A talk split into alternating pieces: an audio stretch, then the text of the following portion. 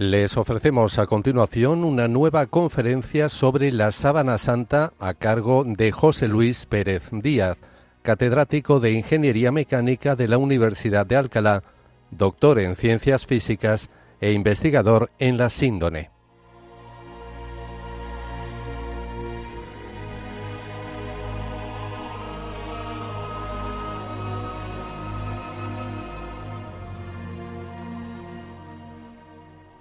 Un saludo a todos los oyentes de Radio María. Continuamos con nuestra serie de conferencias sobre la sábana santa o síndone de Turín.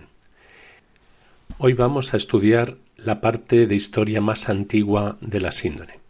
Sabemos que en 1355 la síndone es expuesta en Francia, en Lirey, y sabemos que hay una continuidad histórica de esa síndone que se exhibía en Francia a la que hoy se conserva en Turín lo que no queda registrado, lo que no hay un registro perfecto, digamos, de, acta o cosa semejante, es desde el momento en que Juan y Pedro encuentran la síndone en el sepulcro hasta que llega al Irei. Hoy vamos a ver qué indicios, qué menciones, qué citas permiten reconstruir o al menos hacer una hipótesis de cómo podría haber llegado esa sábana desde el sepulcro de Cristo hasta la Francia del siglo XIV. La primera pista la encontramos en San Jerónimo. San Jerónimo, que vivió entre los años 340 y 420, recibió el encargo del Papa Damaso I de traducir la Biblia al latín. Es lo que se conoce como la Vulgata, y de hecho la versión latina que se mantiene ahora en la Iglesia es esencialmente la de San Jerónimo. San Jerónimo cita en su obra De Viris Illustribus el Evangelio llamado según los Hebreos. Este debió ser un texto que actualmente solo conocemos por citas de los santos padres, de diversos santos padres que citan este texto.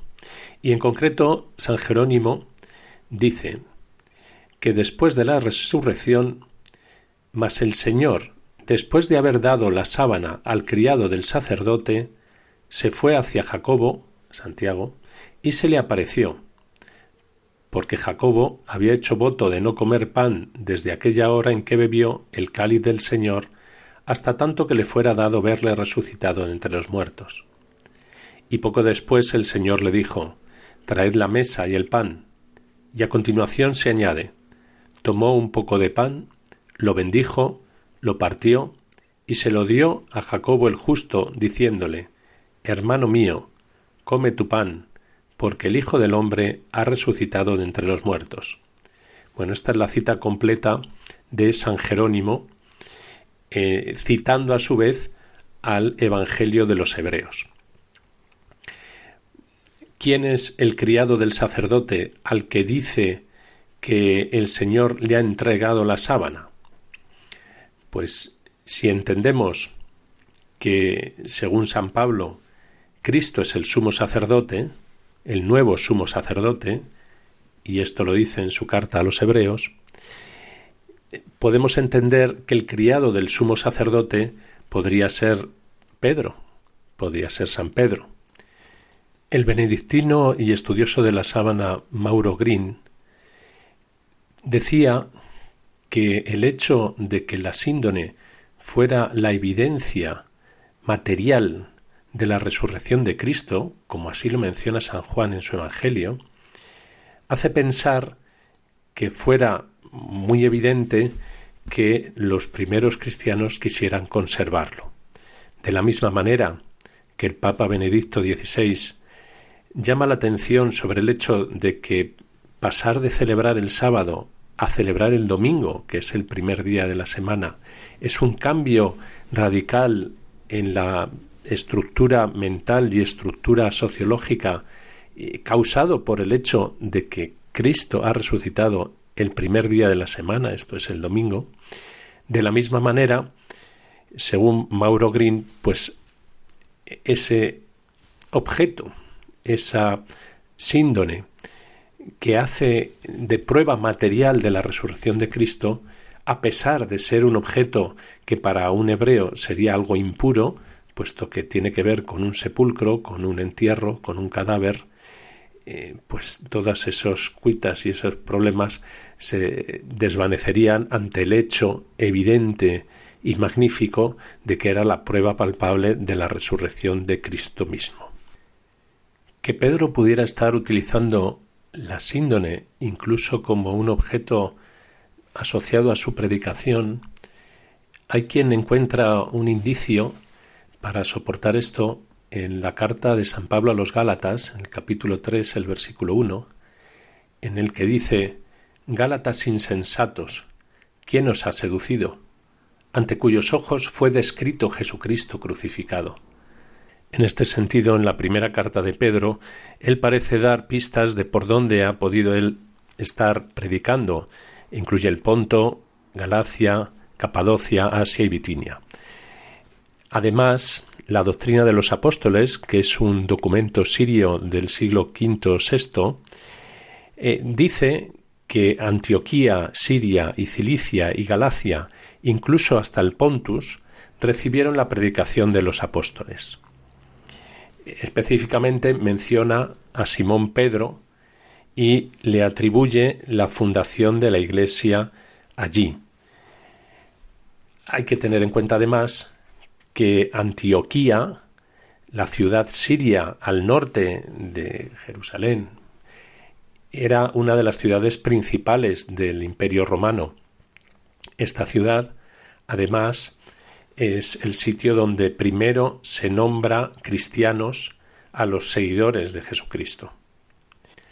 Hay un sermón de San Atanasio, que fue obispo de Alejandría, San Atanasio vivió entre el 328 y el 373 y asistió al primer concilio de Nicea, acompañando a su obispo Alejandro.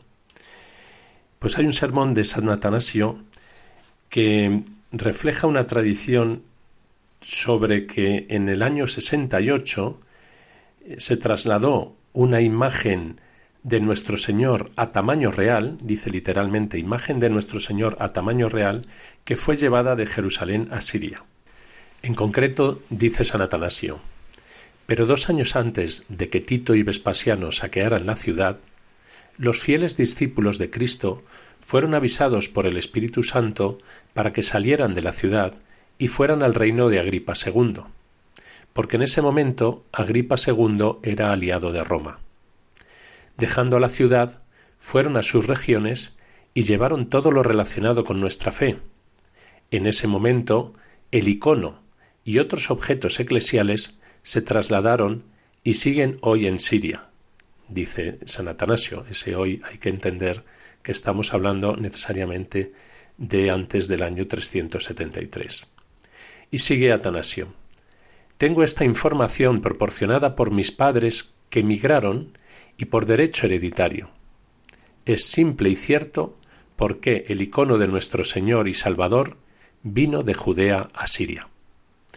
Es decir, y hasta aquí la cita de San Atanasio, que antes de la destrucción de Jerusalén por Tito y Vespasiano, que sabemos que fue en el año 70, los cristianos, avisados, como dice San Atanasio, por el Espíritu Santo, migraron a distintos sitios y específicamente cita que este icono o esta imagen de nuestro Señor Jesucristo a tamaño real, que muy perfectamente podría entenderse que se podría referir a la síndone, fue llevada de Jerusalén a Siria. Y Siria, en concreto, puede ser la ciudad de Antioquía. Antioquía era la tercera ciudad más importante del Imperio romano, en población y en actividad. Antioquía es la ciudad de San Ignacio de Antioquía, padre de la Iglesia. Es el primer sitio donde se empezó a llamar cristianos a los seguidores de Jesucristo y San Ignacio de Antioquía es el primero que llama católica a la Iglesia, como universal. Ignacio de Antioquía vivió entre el año 35 y el año 108 o 110, en que es condenado a morir en el circo devorado por los leones. Fue llevado a Roma a sufrir el martirio. Existe otro indicio que nos lleva a pensar que la síndone pudiera estar conservada en los primeros siglos en la ciudad de Antioquía, y es el relato del viaje de Abercius para la conversión del rey Abgar VIII de Edesa, llamado Abdar el Grande. Edesa es la actual ciudad osroena en Turquía. Está como unos 200 kilómetros al noreste de la ciudad de Antioquía, que también hoy en día forma parte de Turquía, pero que entonces era de Siria. Edesa, sin embargo, era un reino independiente. El rey Agar coincide en el tiempo con el reino del emperador Cómodo en el Imperio Romano. El reinado de Cómodo empieza en el año 180 y proporcionó a la Iglesia trece años de relativa paz al contrario que sus predecesores y que sus sucesores, no estaba muy preocupado por perseguir a la Iglesia.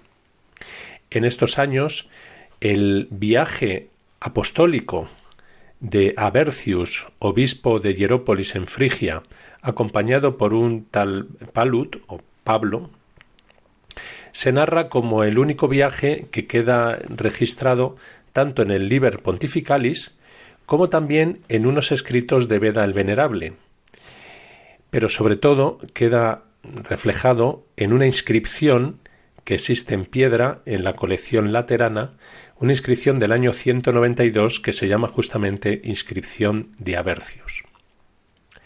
Abercius fue mandado por el eh, Papa en misión apostólica al reino de Edesa a petición de la propia esposa del rey Abgar.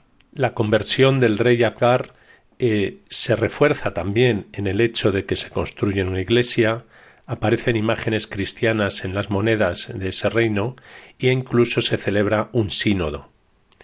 A partir de entonces, el propio Paulo o Palut que acompaña a Bercius queda como obispo de la ciudad.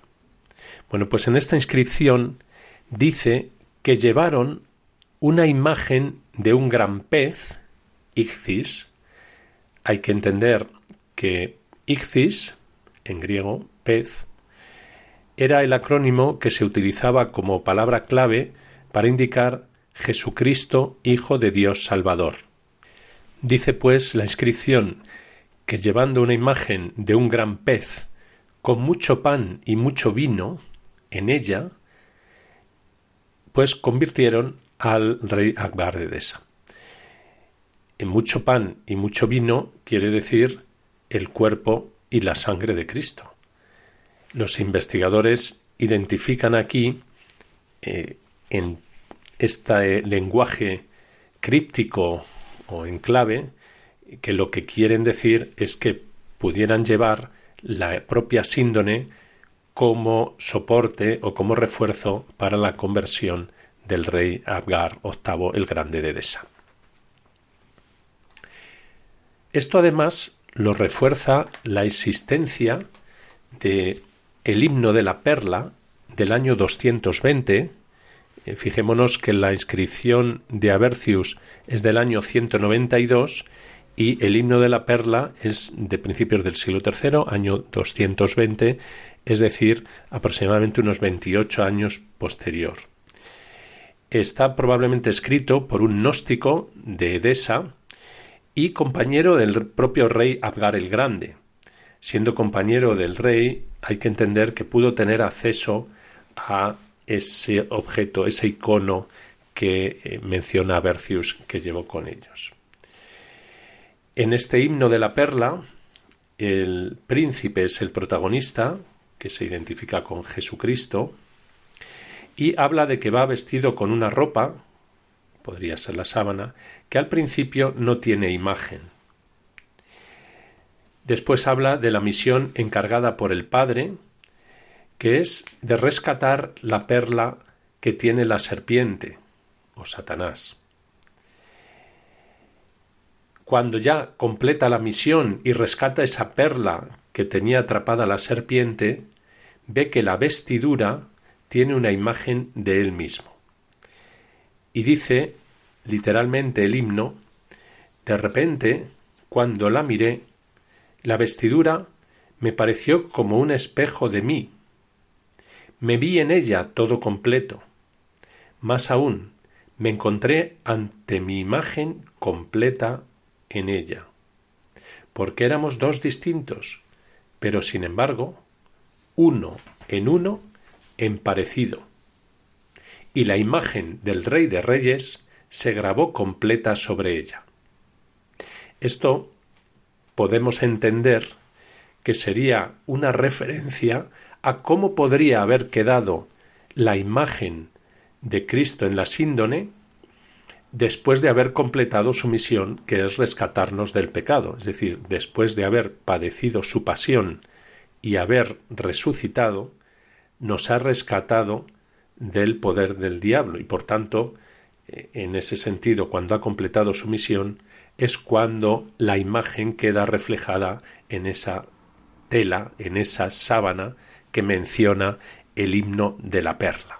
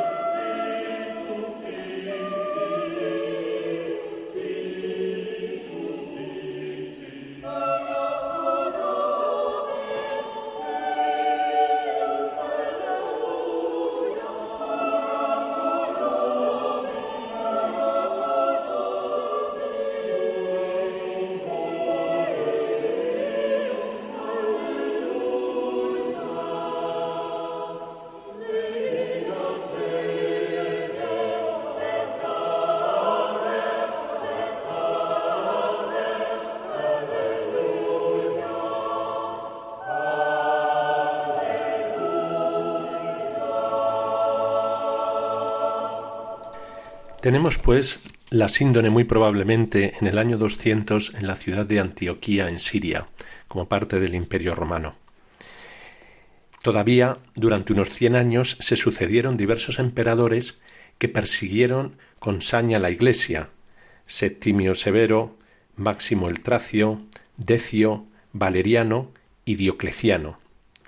Quizá esta última fue la persecución más severa y más dura, porque todos los edificios de la Iglesia mandó que se destruyeran, todas las copias de la Biblia que fueran requisadas y quemadas. Los cristianos, por supuesto, fueron requisados y desprovistos de sus bienes y llevados al martirio. De hecho, el obispo de Antioquía fue martirizado poco después de la mitad del siglo III. Incluso cuando llegó el emperador Constantino a controlar la parte occidental del imperio, su coemperador Galerio, que eh, reinó del 305 al 311, continuó las persecuciones. Por tanto, en Antioquía las persecuciones siguieron hasta el 311. Por si todo esto fuera poco, para añadir complicaciones a la historia de la Iglesia en Antioquía, en el año 260 Pablo de Samosata, obispo de Antioquía, comenzó a enseñar eh, que Jesucristo no era Dios. Esto es el comienzo de la herejía arriana. De hecho, Pablo de Samosata fue depuesto de su sede episcopal. La situación, desde luego, era muy confusa y daba lugar a problemas y a, desde luego, injusticias. Por ejemplo, San Luciano de Antioquía eh, que tomó parte en la destitución de Pablo de Samosata, eh, fue expulsado de la comunidad de Antioquía durante mucho tiempo. Eh, un discípulo de estos, fue el propio Arrio, que es el que dio nombre a la herejía que tanta influencia y tanta extensión tuvo en los siguientes siglos, que es el arrianismo, que niegan la divinidad de Jesucristo. En el 306 la situación cambia porque Constantino llega a ser emperador, primero de la parte occidental y posteriormente ya de todo el imperio, y en el año 313 decreta el Edicto de Milán, en el que deja libertad de culto a los cristianos. La situación entonces cambia radicalmente, ya todo el secreto, toda la, protección que había que tener y de utilizar palabras en clave para referirse a, los temas sagrados eh, desaparece y eh, empieza la Iglesia a tener una etapa de libertad. Constantino, en el año 324, convoca un concilio en el que eligen un obispo para Antioquía y condenan a Arrio. En ese momento es interesante también que la madre de Constantino, Santa Elena, empezó la primera expedición arqueológica de la historia y fue a Tierra Santa a buscar los restos de eh, la pasión de Cristo y de la vida de Jesucristo.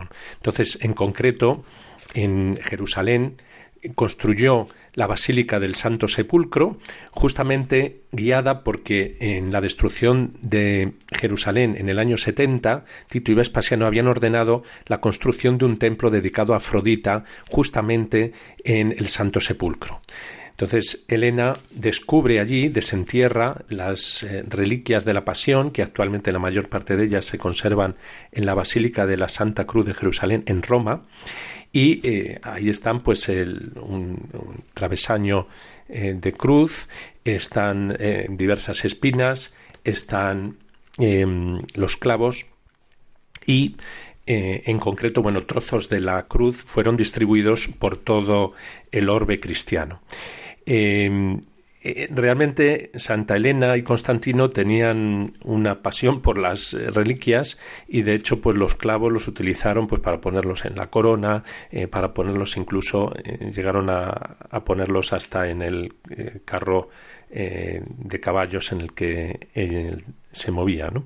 Entonces, esto de alguna manera pudo crear en cualquiera que tuviera una reliquia del Señor, pues eh, una advertencia de decir cuidado que como se sepa que tengamos esta reliquia, pues el emperador se va a querer hacer con ella y, nos la va a arrebatar. Bueno, en el año 325 es el, se convoca el primer concilio de Nicea. En el concilio de Nicea eh, justo con el eh, posterior concilio de Constantinopla son los que establecen el credo tal y como lo conocemos, ¿no? en la forma niceno-constantinopolitano. El, eh, el, concilio de Constantinopla fue en el 381. Entre este 325 y 381, las revueltas y dificultades que hubo en Antioquía fueron grandes. Ya hemos visto como el concilio local del 324 depone a Arrio de, eh, como obispo de Antioquía y eh, en el 325 se le exilia. Pero resulta que el obispo ortodoxo que había sido nombrado por ese concilio local, la población de Antioquía, que había una gran parte que era arriana, expulsa a ese obispo. Entonces tenemos que, parece que hay dos obispos, ninguno de los obispos puede estar en Antioquía, es todo un perfecto caos en, la ciudad. En el año 357, que ya después de la muerte de Constantino en el año 337, es decir, unos 20 años después, eh, en este momento es Constancio, hijo de Constantino, el que asumió el control de la parte oriental del imperio este Constancio se hizo arriano, lo cual cambió la situación completamente. Bueno, pues en el 357 eh, los arrianos toman el control de la Basílica Dorada, que hasta entonces había estado eh, controlada, digamos, o gobernada por los ortodoxos. Esto entonces convierte Antioquía en un punto fuerte del arrianismo Es posible que la síndone siguiera allí y que estuviera conservada en esta basílica dorada. Bueno, una pista que nos puede reforzar esta idea es que existe un texto de una catequesis de Teodoro de Motsuestia, que era nativo de Antioquía, en el que habla cómo los diáconos tienden las telas de lino sobre el altar, así como se puso a Jesucristo en la sepultura después de haber sufrido su pasión. Además, recordemos que existe la evidencia del sermón de San Atanasio de Alejandría, que, eh, que murió en el año 373 y que menciona cómo eh, la imagen de cuerpo entero de nuestro Señor fue trasladada antes de la destrucción de Jerusalén, de Jerusalén a Antioquía. Pero para que eh, la historia se complique un poco más, resulta que llega a ser emperador Juliano el Apóstata. Juliano el Apóstata resulta que visita Antioquía el 22 de octubre del año 362. Y resulta que hay un fuego en el templo pagano de Apolo. Enseguida culpa a los cristianos de este fuego, sin ningún tipo de prueba, pero ordena que se cierre la gran catedral y que todos los tesoros de la Iglesia sean confiscados. Como ven, esto es una constante a lo largo del tiempo. Los tesoros de la Iglesia o cualquier cosa que tenga la Iglesia siempre atrae las apetencias del poder y del poderoso. Bueno, pues Juliano el Apóstata ordena que se confisquen todos los bienes eclesiásticos. Claro, si la síndone formaba parte de esos bienes eclesiásticos estaba en un gran peligro. Pero antes de que pudieran ser confiscados, resulta que un presbítero arriano, llamado Teodoro, escondió todos los tesoros de la Iglesia. Este eh, Teodoro sabemos que murió sin decir dónde había escondido el tesoro y eh, allí se perdió la memoria de dónde podían estar esos tesoros, incluyendo la síndone. Tenemos, pues, que en el año 362 eh, Teodoro muere con el secreto de dónde ha guardado los tesoros de la catedral, incluyendo o incluida la síndone en ellos. Bueno, en Antioquía no deja de haber más complicaciones porque resulta que empiezan nuevas disputas. El concilio de Calcedonia establece la doctrina de que Cristo es uno con dos naturalezas distintas. Bueno, esto no lo aceptaron todas las iglesias de Oriente y de aquí surge la división en cuatro distintos grupos. Por un lado, los melquitas, que son los que siguen la doctrina, digamos, del emperador, la ortodoxa, pero por otro lado están los coptos, los nestorianos y los monofisitas. Monofisitas quiere decir una única naturaleza, monofisis. Bien, eh, resulta que en el año 471 los monofisitas toman el control de la iglesia de Antioquía. Es decir, que el patriarca de Antioquía queda fuera de la comunión tanto con Roma como con Constantinopla.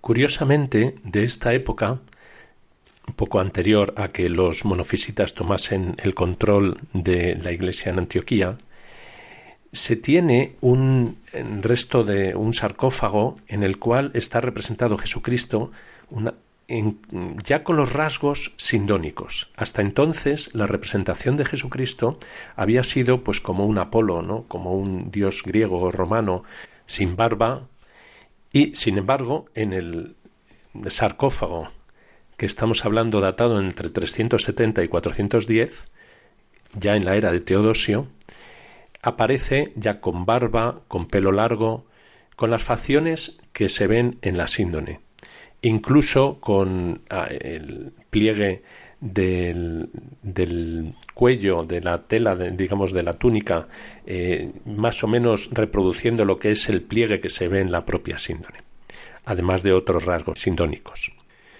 Pero la providencia tiene sus caminos inescrutables Y resulta que en el año 525 hay un gran fuego en Antioquía.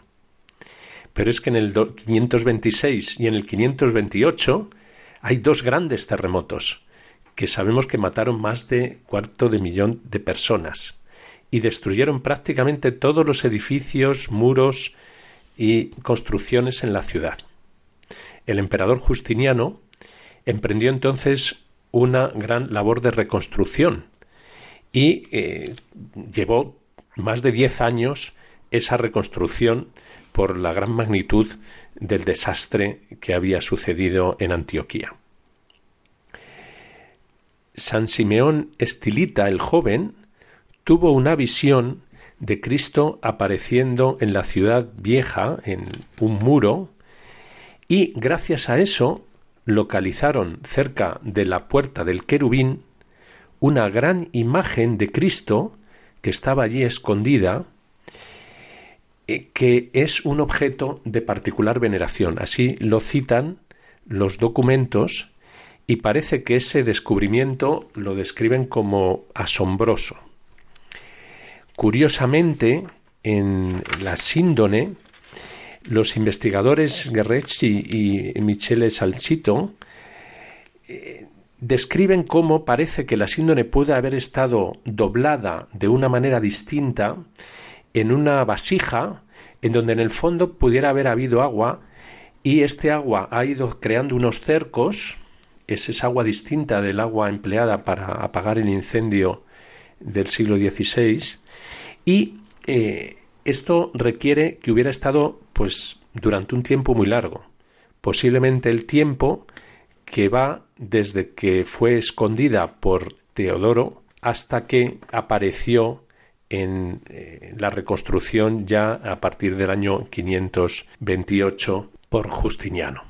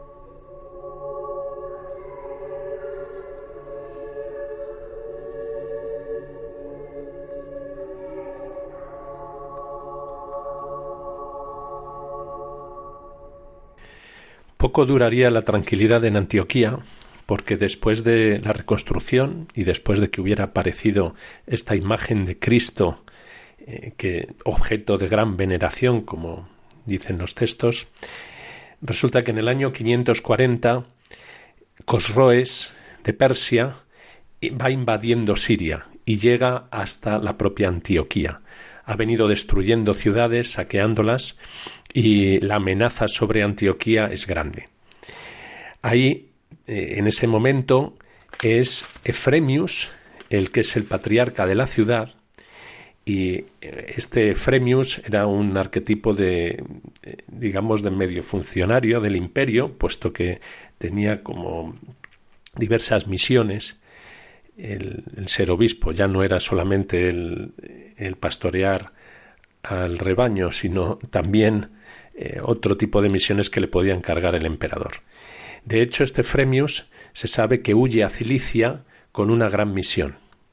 Posteriormente a la destrucción de la ciudad por parte de Cosroes, que quema todo excepto la iglesia, sabemos que el propio Fremius fue repuesto en su posición de obispo o de patriarca de la ciudad de Antioquía. Por lo tanto, no cabe pensar que es que huyera simplemente por temor a la invasión, sino que seguramente tenía una alta misión que conseguir o que ejecutar. Y es muy posible que lo que hiciera fuera llevarse los tesoros, incluida la síndone, a Cilicia. A partir de justamente ese momento, a partir del año 540, es cuando se empieza a describir una imagen de Cristo en Cilicia. Y además se empieza a utilizar un término que ya se acuña para siglos posteriores, que es que se describe esta imagen como aqueiropoyeta, es decir, no hecha por manos humanas.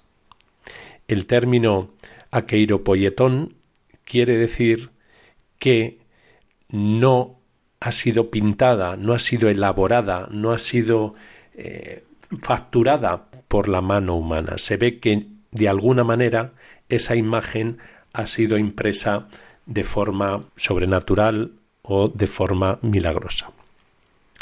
Esto puede ser perfectamente compatible con la descripción que haríamos de la síndone, puesto que es claramente no hecha por manos humanas.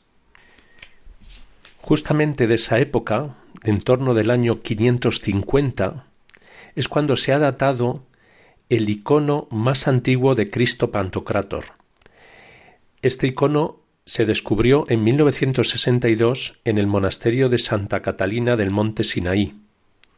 Este icono muestra a Cristo con rasgos sindónicos, esto es, el pelo largo, la barba, el bigote, de hecho la cara desfigurada, con un ojo más grande que otro y un pómulo distinto del otro, los pliegues del vestido aparecen reproduciendo lo que son justamente los pliegues que hay en la síndone, interpretando que podrían ser los que marcan el cuello, eh, digamos la túnica alrededor del cuello, y se identifican un gran número de otras características como las cejas, la forma de los ojos, Em, e incluso en la mano que aparece bendiciendo su mano derecha, mientras que en la izquierda aparece sosteniendo un libro, en la mano aparecen los dedos con la forma de curvatura, digamos, que mm, parece que en la síndone se muestra. Los investigadores Mary y Alan Wagner han llevado estudios que sugieren que hay numerosos puntos de identificación entre este icono y la imagen de la síndone.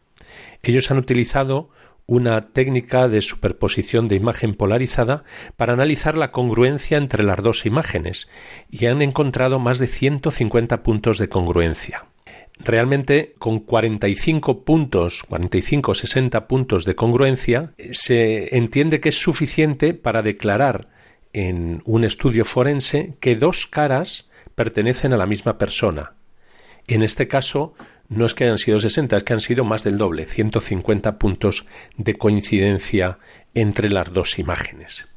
Cabe, pues, con muy alta probabilidad que ambos rostros sean el mismo, es decir, que el icono del monte Sinaí, de Santa Catalina del monte Sinaí, eh, se haya hecho a la vista de la imagen de la síndone. Es interesante que también la más antigua representación de la crucifixión data de un poco después, en torno del año 586. Es una escena de la crucifixión que aparece en unos evangelios escritos en Siria. En estos evangelios aparece una ilustración en donde está Cristo crucificado en medio de los dos ladrones, en una cruz como la veríamos hoy en día, aparece vestido con una especie de túnica eh, que le va desde el cuello hasta prácticamente los tobillos, y hay dos soldados, uno sujetando una caña con un hisopo ofreciéndole vinagre y otro clavándole la lanza en el costado. Aparecen las mujeres a, ambos lados, una con el halo de santidad, entendiendo que es Santa María, Madre de Cristo, y aparecen también los soldados al pie de la cruz jugándose las vestiduras como narran los evangelios. De forma interesante, el rostro de Cristo, que aparece también con la aureola de santidad, el rostro de Cristo que aparece en esta imagen es también sindónico, es decir, aparece con su barba, bigote, pelo largo, incluso la nariz desviada, un ojo más grande que otro, y los pliegues de la túnica en torno del cuello coinciden con los pliegues que tiene la síndone. Se da la circunstancia, además, que un poco antes de esta fecha, en el 574, se sabe que el emperador de Bizancio confisca una sábana, un lienzo, en el cual se encuentra la imagen de Dios encarnado y que se estaba mostrando en Cilicia y Capadocia. Recordemos que a Cilicia es a donde escapa el patriarca Efremius poco antes de la invasión de los persas y la destrucción de la ciudad de Antioquía. Las crónicas se refieren también a esta imagen como la imagen de Camuliana. Esta es una ciudad que está actualmente también en Turquía, en la zona de Capadocia, y que no era una ciudad grande, era una ciudad muy pequeña. Hay quien piensa que el hecho de que se refieran a esta imagen como la imagen de Camuliana intentaba evitar los conflictos que podían tener con una ciudad grande como podía ser Antioquía. Sea como fuere, sabemos que poco después eh, Teofilacto Simocates cuenta en sus crónicas bizantinas cómo el general bizantino Filípicos utilizó la parte de la cara de la imagen de Dios encarnado como el modelo para un escudo para el ejército en el año 586. Él utilizó y hizo un desfile con este escudo para inflamar ánimos en su ejército que tenía que enfrentarse a los persas. De la misma manera, sabemos que en el año 626, es decir, después de la crónica de Teofilacto, que es del 625, en ocasión del sitio de Constantinopla por parte de los ávaros, también se utilizó esta imagen como paladio, como protección, como escudo, frente a este intento de toma de Constantinopla.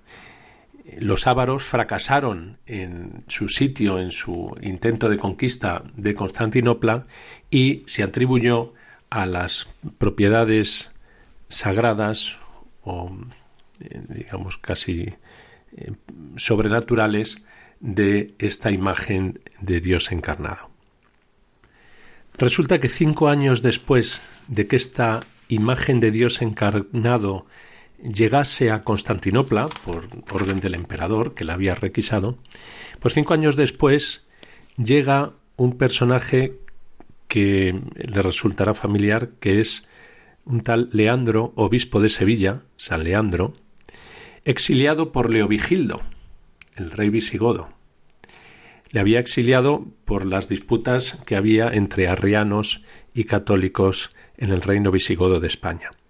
Sabemos que los cuatro hermanos santos eh, de Cartagena eh, posiblemente tenían un origen de familia eh, de Constantinopla y no es de extrañar que fueran allí donde eligiera San Leandro su sitio para el exilio. Allí coincide con un tal Gregorio Anicio, que es representante del Papa Pelayo o Pelagio II.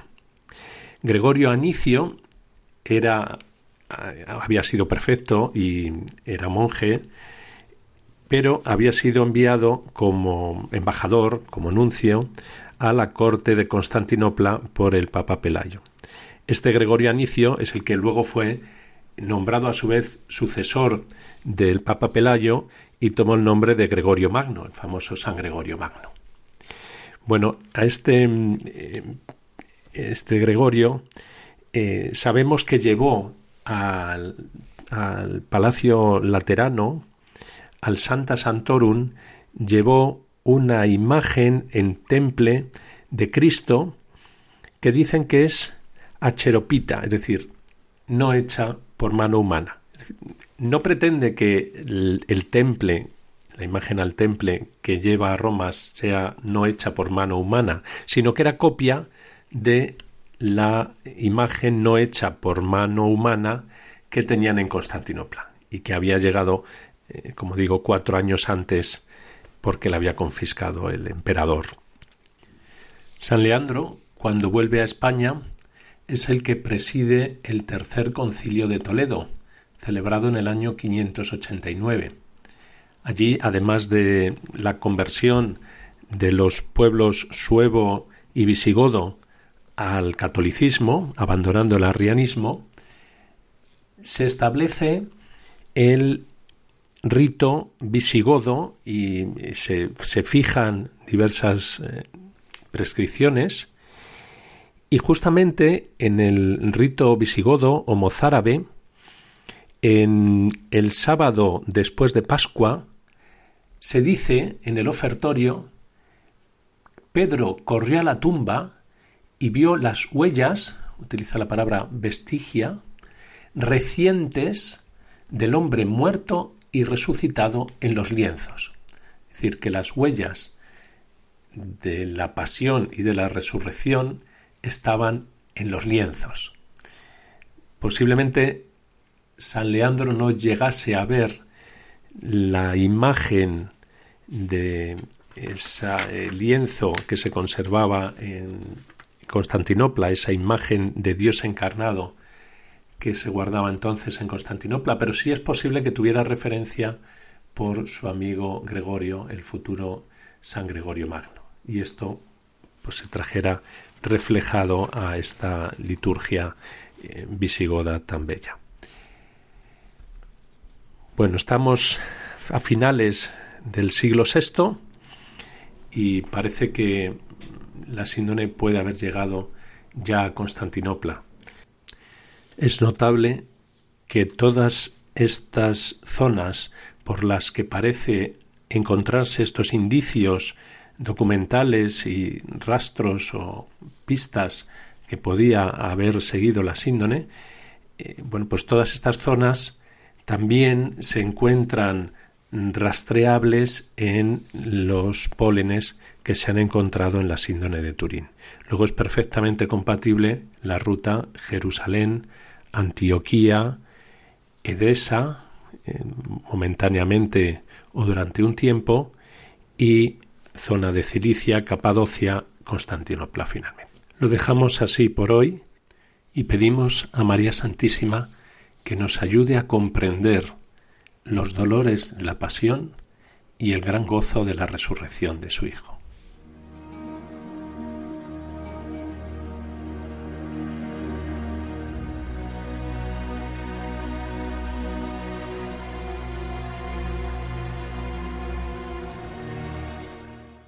Así termina esta conferencia sobre la sábana santa a cargo de José Luis Pérez Díaz, catedrático de Ingeniería Mecánica de la Universidad de Alcalá, doctor en Ciencias Físicas e investigador en la síndone.